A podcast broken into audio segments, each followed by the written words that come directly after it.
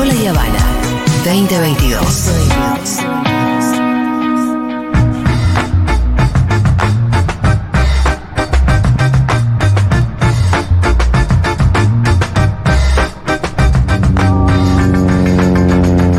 Juan Manuel Car, ¿qué tal, señor? ¿Cómo le va? Hola, Juanma. Hay que desmutearse. No, no subió al avión, Juan. ¿Cómo estás? Oh, ahí está. Bueno, Juanma es remoto, como en, cual- como en otros Sí, tiempos, tengo- como en tiempos Tengo una pandémicos. nasal. ¿Con qué síntomas andas, Juanma? Y ayer, eh, mira, empezó una picazón de garganta Sí. y hoy ya mocos me da la sensación de que, bueno, La quedaste. podría... No, para precaución, Sí, está muy que bien. vamos a hacer esto a la distancia, que Sí. podemos hacerlo, eh, pero bueno, cuídense a la gente en sus casas. Sí, porque hay unos bichos dando vueltas, claro que sí. Así que bien por no haber venido. Igual estás lo suficientemente bien como para estar lúcido y llevar adelante esta columna Sí. eh, en la que vamos a repasar un montón de temas y vamos a mm, viajar por muchos países. Muchos países, mira, el primero es Uruguay, que lastimosamente acaba de quedar fuera Ay, del sí, Mundial. una pena total. Eh, la verdad que aparte por una carambola de Corea del Sí, Sur en el sí. minuto final, qué, qué tristeza, ¿no? Para Una- lo- lo- Sí. los compañeros uruguayos, que aparte hay mucho oyente de fútbol en Uruguay, ¿eh? Mira, ya les mandamos nuestro abrazo, Sí, nuestro sentimiento Sí. está con ustedes. un dolor bárbaro. Lo de Ecuador y lo de Uruguay a mí me causó muchísimo dolor. Claro. Bueno, por ahí ahora en Uruguay pueden hablar un poco más de la situación política del país, ¿no? Eh, porque hay un hombre que se llama Alejandro Astesiano, anoten este nombre y apellido, que es el ex jefe de la custodia de la calle Pou. Bueno, este hombre que ya estaba imputado por falsificación de documentos y tráfico de influencias, que está detenido, esta semana se conoce, la oposición uruguaya denuncia que una empresa de seguridad que opera en los Estados Unidos de América le encomendó a este señor, Alejandro Astesiano, vuelvo a decir que es ex jefe de la custodia del presidente Luis Lacalle Pou, el armado de fichas con información personal sobre dos senadores del Frente Amplio que estaban en contra de la concesión del puerto de Montevideo. En síntesis, más o menos, chicos, espionaje. Hablaba con alguna fuente en Uruguay que me decía, aprendieron del otro lado del charco. Claro, cada vez más común esto del espionaje. En otros tiempos no. En otros tiempos te costaba la presidenta, presidencia preguntar a Nixon. Sí, Nixon. Seguro, ¿no? Pero, viste, me decían, aprendieron del otro lado del charco de su jefe político, me dijeron, Sí. así como que no quiere la cosa. Ah, como si el jefe político de la calle Pou fuera Macri. Y no sé, una, una alta fuente de la oposición uruguaya me dio me- ese titular, que bueno, es un off. Como mínimo, como mínimo su referente. Seguro, segu- seguro. Eh, hoy no estuvo en la cancha igual, ¿no? Porque por ahí si estaba en la cancha viendo a Uruguay, no ganaba Uruguay, Sí, seguro. que igualmente no pudo pasar. Vamos a escuchar declaraciones del senador del MPP dentro del Frente Amplio. El MPP es el espacio de Mujica, el senador del cual hablo es Alejandro Pacha Sánchez, porque él dice justo lo que decía Julia. Estas son cosas o del pasado o de las películas. Lo escuchamos.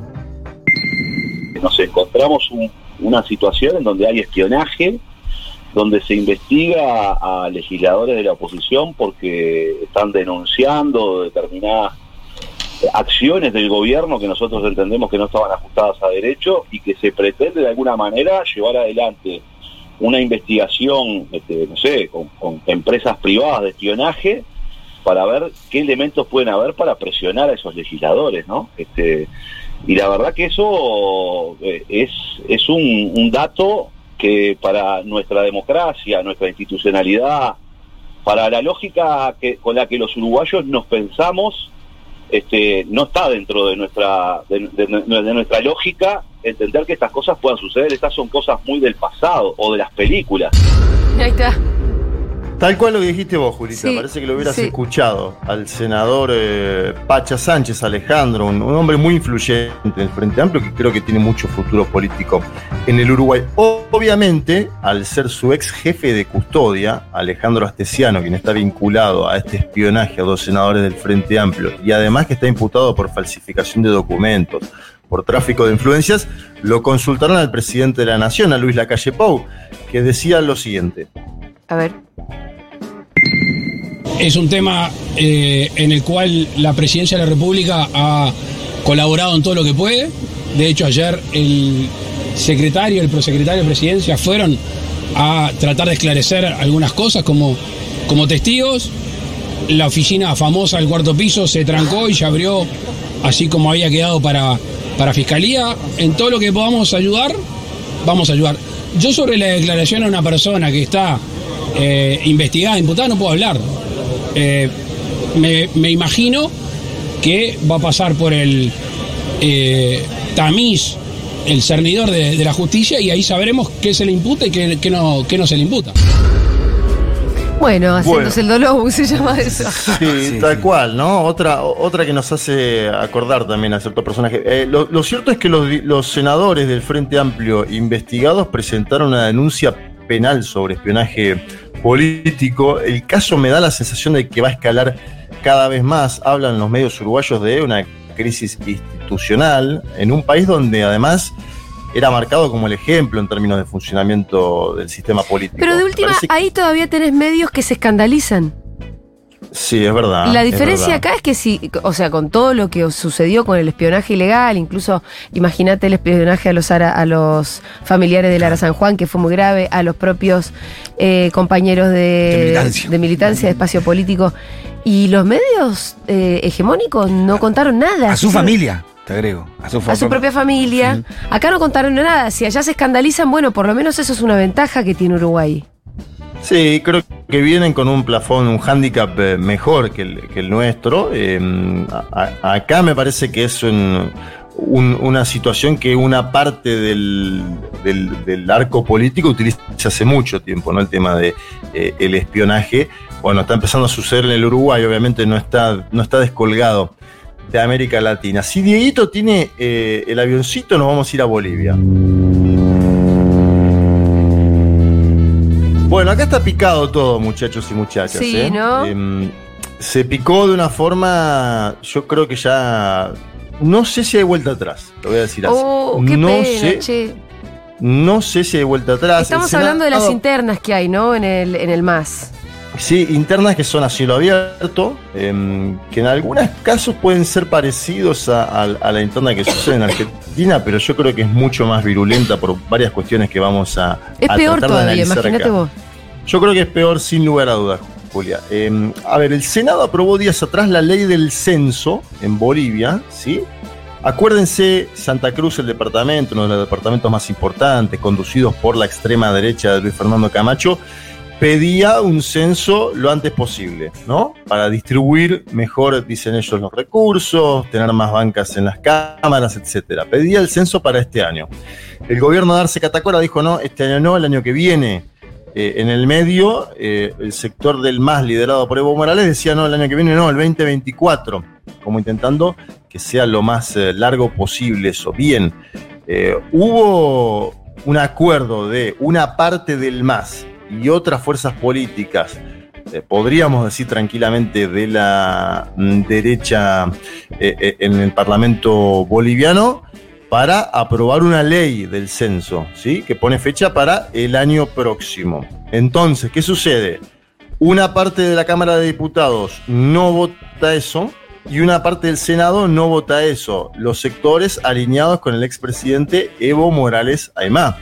Eh, que es importante Evo Morales en la historia de Bolivia, el presidente más duradero, que es importante todavía dentro del movimiento socialismo porque es el presidente del MAS y que tiene influencia política en diversos eh, sectores del propio movimiento al socialismo, pero bueno, hay un segmento del MAS que dice, nosotros somos los renovadores, ya pasó la etapa de Evo Morales, como, para, gra- como para graficar velozmente. Claro. Me acuerdo, que, me acuerdo que en la Argentina hubo también en su momento, cuando sale de la presidencia Cristina Kirchner, había sectores del peronismo que Sí. decían, bueno, nos vamos del bloque, acuérdense de esa O situación. gente que decía Argen- eh, Argentina, Cristina ya fue.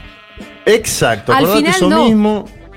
Y no, y, y no, pero bueno, vamos a ver el caso boliviano también es distinto, porque Sí, yo siempre sí. digo, el caso boliviano da la sensación de que es una especie de albertismo, pero que funciona, para hacerlo, eh, decirlo de forma veloz y concreta y por ahí Eh, medio a ver, bestia. Arce ge- gestiona mejor, digamos, pero ¿por qué albertismo de, decís vos?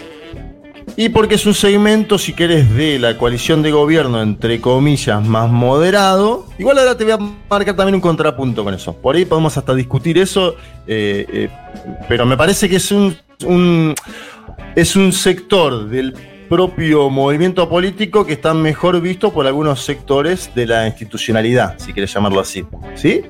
Eh, menos confrontativo en un punto. Eh, ¿Y qué, qué pasa? Obviamente Evo Morales dice, ah, por ser menos confrontativo ahora Luis Arce está votando junto a la derecha en el Parlamento el censo que la derecha quiere hacer. Sí, ¿Entiendes? sí. Más o menos es así la discusión. Vamos a escuchar si les parece a un parlamentario del MAS que es ahora presidente de la Cámara de Diputados, que es del, del ala arcista. Jerjes Mercado, porque también les quiero mostrar ese punto de vista. Ahora después les voy a contar qué piensa Evo Morales. Eso me interesa un montón saber cómo, con qué argumentos se, se, eh, se opone. Pero bueno, dale, vamos con este. Exacto, dale. que hemos hecho, reitero, es pensar en las grandes mayorías y jamás vamos a renunciar a nuestros principios como buenos masistas que somos, como buenos revolucionarios. No ha habido ningún tipo de pacto político ni acuerdo político con ningún grupo de las otras fuerzas. Diálogo sí, mucho diálogo con nuestros diputados, con nuestros senadores, eh, con aquellos que estaban dispuestos a ponerse en los zapatos del pueblo boliviano que estaba sufriendo. Bien, Evo Morales, vean, si, si pueden, a si los oyentes vayan a la cuenta de Twitter de Evo Morales además en este mismo momento y vean la catarata de tweets que ha publicado durante la mañana de hoy el expresidente de Bolivia. Que Arroba dice, Evo es pueblo, es el.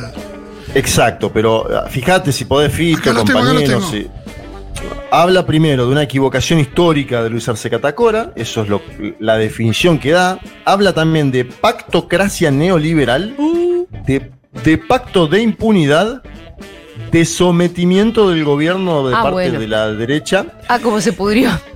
Sí, me parece que es el Pero momento ¿con de qué mayor argumento está en contra de un censo? Evo no está en contra del censo. Lo que dice Evo es, eh, Arce termina claudicando a la fecha ante las presiones de la derecha y termina votando con la derecha contra los parlamentarios nuestros que son quienes defienden al MAS, ¿no? Esa es la idea de Evo Morales de fondo. El, el trasfondo, Julia, es la discusión de la próxima candidatura del movimiento socialismo. Si va a ser David Choquehuanca, que quiere ser candidato, si va a ser Evo Morales, que quiere ser candidato, o si va a ser de vuelta Luis Arce Catacora, que es quien aparenta estar como por encima de la situación, pero bueno, eh, hoy habló Arce Catacora, hoy le contestó Arce a Evo Morales abiertamente en televisión, le contestó haciendo una defensa igual al más, porque ojo, algunos me decían a la mañana en Bolivia, ojo con lo que puede decir Arce, porque puede patearte el tablero en Sí. todo sentido. Arce le contesta a Evo Morales, pero después dice yo soy un militante más del movimiento al socialismo y no voy a claudicar. A ver, escuchamos al presidente de Bolivia. Dale. Sé que hay quienes quieren vernos fracasar, de afuera y lamentablemente también algunos compañeros de adentro. Sé que existen personas que se esfuerzan por hacerme ver como un traidor a nuestro instrumento político. Pero quiero decirles que yo soy un militante más del movimiento al socialismo, instrumento político por la soberanía de los pueblos, que no claudicaré en mi lucha por mejores días para el pueblo boliviano. Y para aquellos que desde mis propias filas coinciden en objetivos para acortar nuestro mandato, también quiero decirles que se equivocan, que el enemigo no está entre nosotros y que la unidad es la mejor arma que tiene el pueblo para derrotar intereses de grupos y personas. Mis principios ideológicos y mis valores nunca se negocian. Mi conciencia no tiene precio. Bueno, eh, fuerte varias frases de ahí, ¿no? Eh, sé que hay quienes quieren vernos fracasar de afuera y lamentablemente también de adentro, dice Arce. Eh, y, y después como que vuelve a, a mencionar eso, ¿no? De, de cierta erosión que él visualiza interna del MAS. Y yo ya creo que le está contestando directo a Evo Morales. Me parece que la solución eh, de esto termina siendo juntarse, ¿no? Ah, me acuerdo que la... Sí, igual Lo- se están dando con de todo. Mucho peor que Alberto y Cristina. Por lo, menos, Bastante. por lo menos en lo que exponen, ¿no? Sí, sí, bastante peor, bastante más nítido, más evidente, con una fractura expuesta, porque de última Máximo Kirchner dejó de ser presidente de la Cámara, pero siguió siendo parte del oficialismo, aún con las críticas que expone en público. Acá está- ya estamos hablando de una fractura en las cámaras, ¿eh? Ah, eso no, Eh. pero eso no me había quedado claro.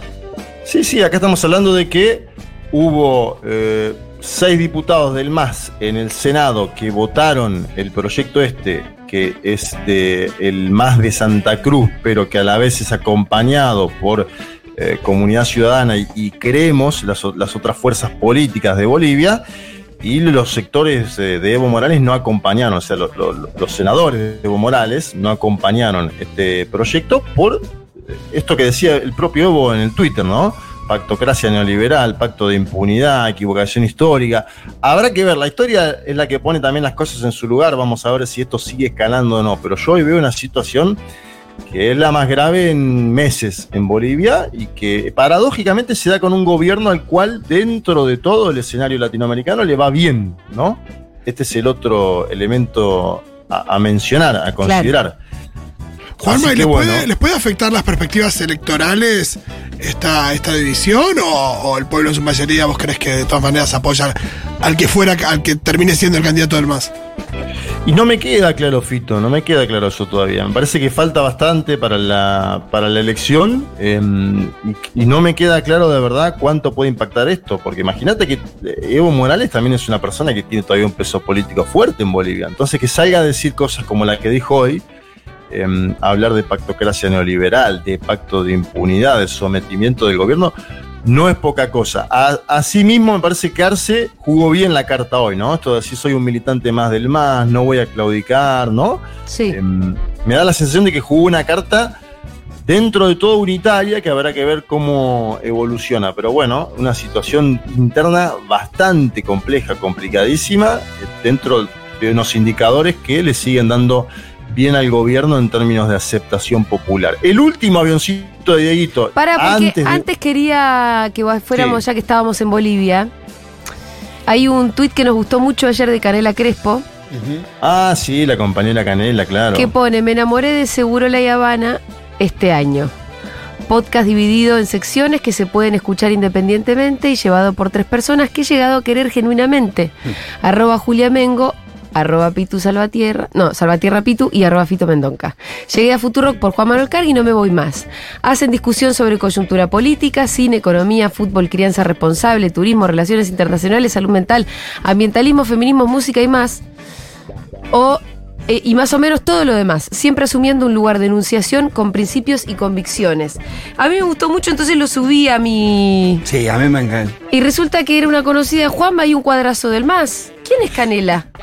Sí, Canela es una, una militante del, del MAS de hace tiempo, o sea, es joven, pero es una militante del MAS, más concretamente de, Columna Sur, que es una organización dentro del propio movimiento um, al, al socialismo. Yo la pude conocer en el año 2017 en Bolivia, en un seminario de comunicación. Me acuerdo que esa era la primera temporada de Un Mundo de Sensaciones. Estamos hablando casi de la prehistoria, Julista, somos. Eh, y, y le pedí a Canela, le dije, che, este tweet que pusiste, me gustó, nos gustó. ¿Te mandas un audio? Y nos manda un audio. ¿Lo A tenemos. Dieguito, ahí a mano? Sí. Hola a todas y todos, me emociona muchísimo mandarles este mensaje. Yo llegué a Futurock hace unos años, después del golpe de Estado del 2019, cuando necesitábamos contar y difundir lo que estaba pasando acá en Bolivia. Y la- los medios nacionales solo reproducían el discurso hegemónico, golpista de la derecha y re- recurrimos a compañeros periodistas internacionales para romper el cerco mediático y Juanma fue uno de ellos. Y ya después conocí eh, Segurola y Habana, que hoy se ha convertido en un acompañante diario, porque lo que ofrecen es algo ameno, sí, llevadero, interesante, pero también lleno de contenido, lleno de mensajes importantes. Y como lo dije en el tweet, no solo los quiero un montón a los tres, Julia, Fito, Fitu, y también a los columnistas que van pasando, sino que también respeto mucho el lugar de enunciación desde el que comunican, que es el de la honestidad, el de la lealtad con los principios, con uno mismo, con una misma, el de la ética y el compromiso militante por las causas justas. Y eso es esencial, pero para mí, que los escucho desde Bolivia, también es importante que esas causas, esas banderas, traspasan fronteras. Y es que debemos vernos más, debemos escucharnos, aprender más los unos de los otros, las unas de las otras, porque además nos parecemos un montón. ¿no? Por ejemplo, muy, muy seguido les digo, yo pienso la interna del MAS con códigos de la interna del frente de todos y funciona. Bueno, les agradezco otra vez todo el amor que le ponen a esto porque se multiplica cuando los escuchamos. Muchos abrazos. Qué hermoso mensaje. Ah, Le mandamos pero- un beso enorme a Canela. Crespo. La verdad que es- son todas las cosas que uno quisiera que digan de uno. Sí, sí. ¿Viste? Parece un spot. dichas. Sí, Es un spot. parece un spot. Además, cuando se nos baja el ánimo, vamos y la leemos. Sí, ya Sí. fue. Sacá el, el spot que tenemos ahora y pon este. Bueno, así que le mandamos un beso grande. Juanma, nos falta Venezuela. Sí, vamos con el avioncito a, a Venezuela que hay novedades. ¡Venezolana! ¿Cómo le decía Ritondo? Venezolana, como insulto se lo decía. Vamos Ay, en el avión de, de venezolana. ay, me olvidé la, la empresa estatal. Airways. Conviasa es ahora, no, Conviasa es. Pero porque, ¿sabes por qué? Porque en un momento Maduro utilizaba un avión de cubana de aviación. En el peor momento de la crisis venezolana, Maduro se, se dirigía por el mundo con un avión cubano. Que obviamente estaba, imagínate la derecha internacional, obviamente enojadísima con eso. Bien, vamos a hablar un poco de Venezuela, del cual se está hablando poco en general cuando se habla poco de Venezuela es que, no sé, hay una situación un poco más estable, lo pongo siempre entre comillas, porque la situación sigue siendo compleja, que años atrás. Se instaló en México una mesa de negociación entre gobierno y oposición, ¿sí? Em, acuérdense que acá en el medio de todo esto está el potencial energético que tiene Caracas dentro de una situación geopolítica inestable después de la invasión de Putin a Ucrania, ¿no? Em, hay, hay algo de todo eso flotando en el ambiente, ¿no? Acuérdense claro. que, Ma- que, que Biden descongela, entre comillas, a Maduro para mm, acordar. Eh, ¿Y acordar qué cosas? Bueno, una, Estados Unidos aprobó la, semana pasada una licencia para que Chevron pueda operar de nuevo en Venezuela, ¿no? Este es un dato concreto. Y tras ese anuncio del Departamento de Estado, de- del Tesoro, digo, de Estados Unidos, se juntó el ministro de Petróleo de Venezuela. eh, fíjense que Venezuela tiene ministro de petróleo, ¿no? en general son ministros de energía y toman el tema petrolero, pero Venezuela es tanta la importancia del petróleo en la economía que tiene ministro de petróleo, se llama Tarek El Aizami, se juntó con la máxima autoridad de Chevron en Caracas y acordaron meterle, darle para adelante, ¿sí? Acuérdense, Estados Unidos aprobó una licencia para que Chevron pueda operar de nuevo en Venezuela.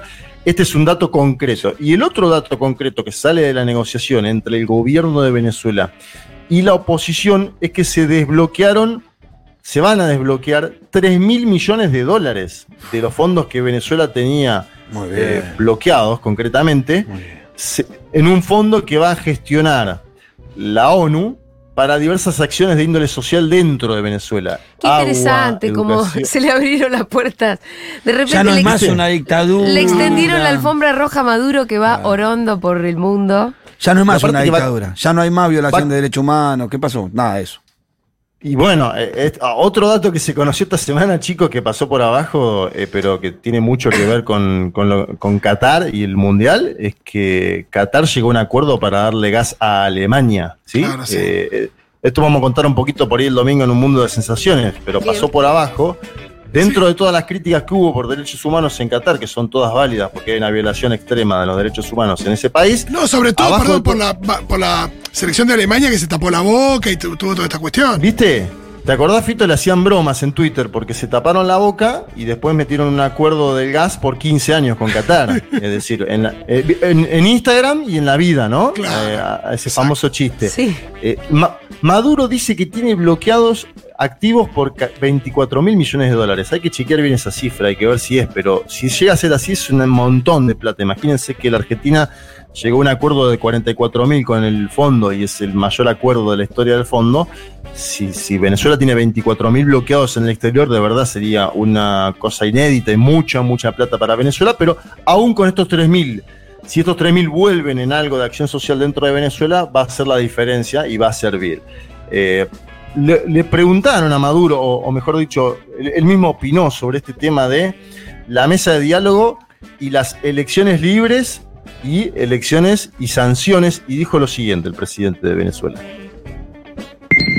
porque nosotros queremos unas elecciones libres en Venezuela, libres de sanciones, libres de medidas coercitivas unilaterales. O hay elecciones libres de sanciones, o hay elecciones libres de sanciones. Ahí está el dilema.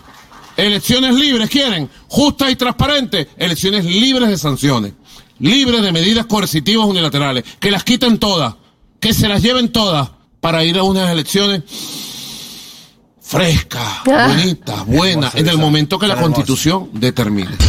Están hermosos los venezolanos. Bueno, Sí, vamos a ver ahora cómo avanza esto, ¿no? Porque, mm, claro, cada uno pone dentro del- de, de sí lo que, lo que quiere, ¿no? Maduro dice, sí, ustedes quieren elecciones libres, pero sáquenme las sanciones. Claro, Y porque es del verdad otro que, lado- eh, que las sanciones en definitiva terminan condicionando una Claro. gestión de gobierno. Sí, claro. Entonces no, no- no- de libertad no hay nada ahí. Seguro, y la, la oposición que dice, está bien, levantamos las sanciones, pero primero tenés que liberar a tal, tal y tal, o eh, habilitar a tal y tal para que puedan competir. Bueno, esa es la discusión que se da hoy. En Venezuela, dentro de eso aparece una comunidad internacional, sobre todo latinoamericana, que por primera vez en mucho tiempo, acuérdense que venimos de eh, el grupo de Lima, por ejemplo, que era, estaba hecho para que Maduro se fuera del gobierno, y ahora dentro de todo hay gobiernos un poco más progresistas, con miradas más benevolentes, con algunas críticas. Por ejemplo, el caso de Gabriel Boric es abiertamente crítico al gobierno venezolano cada vez que puede, pero dentro de eso también tenés, no sé, por ejemplo, a Gustavo Petro que dice tiene que haber amnistía para los presos, pero también tiene que haber sanciones afuera para que el gobierno pueda administrar la economía del país y crecer básicamente. Así que me parece que por primera vez en mucho tiempo también está dada la condición sudamericana para que se pueda dar ese diálogo entre gobierno y oposición y para que pueda haber elecciones eh, presidenciales competitivas en Venezuela y asimismo una mirada más benevolente de los Estados Unidos de América que tiene que ver con una situación peculiar de Estados Unidos necesitando buscar nuevos eh, actores dentro del comercio internacional, ¿no? Porque este es el otro dato, no es que ahora lo ven a Maduro lindo y de ojos celestes porque se normalizó todo en Venezuela. Lo ven así porque Maduro tiene petróleo, ni más ni menos. Sí, evidentemente. Bueno, Juanma, eh, todo esto profundizaremos, eh, ustedes en realidad, yo no. Ustedes profundizarán, como siempre, en un mundo de sensaciones a las 12 los domingos. Este mismo domingo también va a estar este tema. Sí, claro, tenemos este tema, tenemos todos, todos estos picaditos de, de América Latina, o sea, nos vamos, nos vamos a meter un poco más en cada uno de estos temas, posiblemente trabajemos más el caso eh, venezolano eh, a fondo, ¿no? Como Sí. para entender un poco qué cambió en ese país en los últimos años, porque creo que hay, hay que partir de ahí para entender la nueva situación política. Y obviamente muchos temas más, porque el mundo sigue girando, ¿no? Está el mundial, pero el mundo sigue girando y por ahí también metemos algo del mundial, ¿eh? Y sí, cómo no. Va a ser posterior al sábado, el domingo, estoy diciendo una verdad de perogrullo, pero bueno, ustedes ya van a estar con un ánimo que va a estar atravesado por algo que haya pasado. Vamos a estar. Todos sí. nosotros, no entiendo. La última vez que hablamos con vos, No, Juanma, no, estábamos. claro, todos, obviamente. Vamos a estar bien, chicos. Vamos a estar, Vamos a estar bien, vamos a estar bien. Bueno, Juanma, Sí. te vemos el viernes que viene. Abrazo grande, hermanitos. Nos vemos ahí. chau, Chau, chau.